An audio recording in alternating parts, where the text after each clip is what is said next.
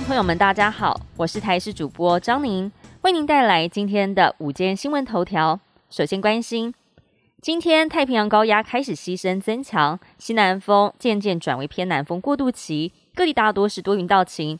午后雷阵雨主要集中在大台北地区、中南部等地区，降雨可能比昨天更加明显。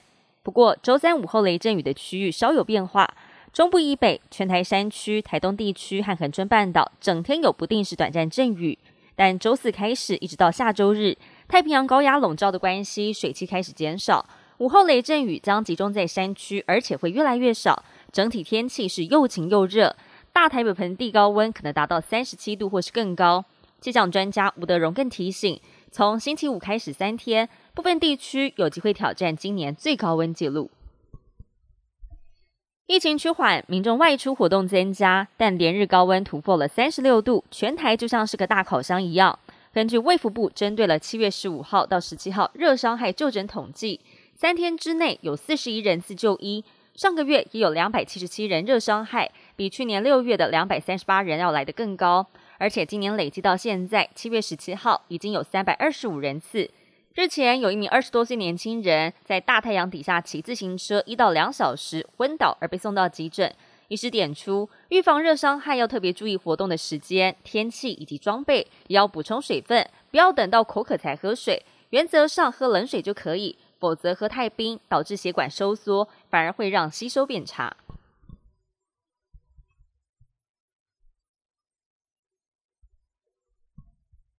最近亚洲许多国家出现了 Omicron BA. 点二点七五确诊病例，胸腔及重症医师黄轩表示，BA. 点五感染本身所产生的免疫屏障很可能无法防护 BA. 点二点七五病毒，导致 BA. 点二点七五病毒感染取代 BA. 点五，成为日后主要感染的高峰。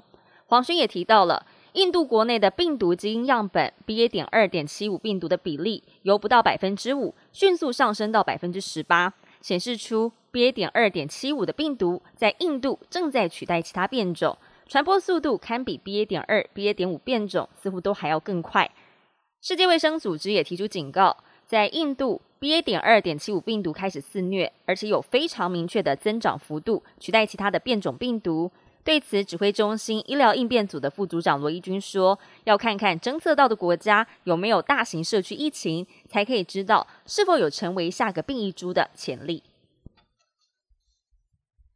昨天是世界聆听日，宜兰县太平山国家森林游乐区翠峰湖环山步道获得世界非营利组织国际宁静公园受证，成为全球第一条宁静步道。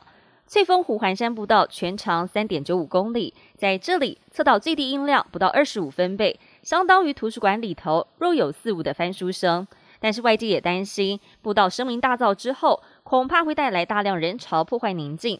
罗东林区管理处表示，目前游乐区内的住宿房源有限，只有五十间房，将透过房源来控管入山人数。法国持续遭到热浪侵袭，许多的城镇在周一高温都创下了历史最高纪录。西南部城市南特出现了摄氏四十二度，更是打破了一九四九年的四十点三度最高温纪录。另外，西南部的野火持续肆虐，已经延烧一周的吉伦特省森林大火。除了导致周边一点六万位的居民撤离，现在就连动物也遭受威胁。园方在十八号宣布撤离上千只的动物，就像是诺亚方舟的现代版一样。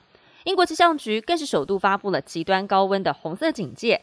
伦敦有机场的跑道甚至因为高温的关系融化，影响到飞机起降。地铁、火车等运输系统也被迫减速减班，防止轨道因为高温变形而发生危险。本节新闻由台视新闻制作，感谢您的收听。更多新闻内容，请持续锁定台视新闻与台视 YouTube 频道。